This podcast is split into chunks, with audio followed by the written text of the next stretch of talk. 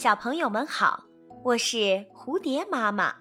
今天我要讲的故事叫《兔与青蛙》。阳春三月，万物复苏，兔子们迎着和煦的春风，吃着青草。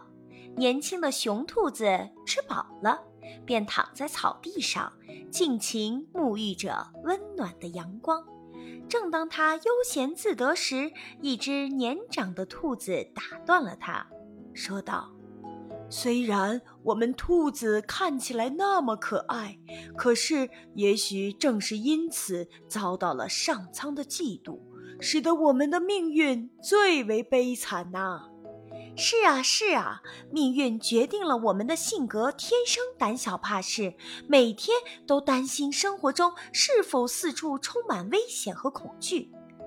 另一只兔子附和道：“我们没有能够用来保护自己的尖利的爪子，因此经常被人、狗、鹰这些动物轻而易举地捉去当做美餐。可怜的我们根本无法还击。”于是，这些兔子们聚集在一起，七嘴八舌地讨论起兔族的悲哀。最后，这些可怜的小动物觉得，与其心惊胆战地度过漫长的一生，倒不如趁着现在一死了之。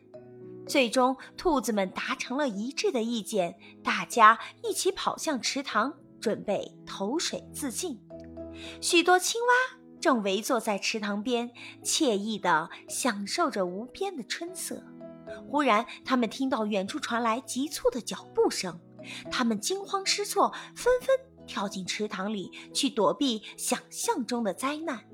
这时候，一只机灵的兔子目睹了青蛙跳水的一切，恍然大悟道：“朋友们，快停下！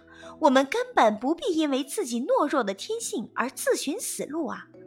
你们看，池塘边竟然还有比我们更胆小的动物呢。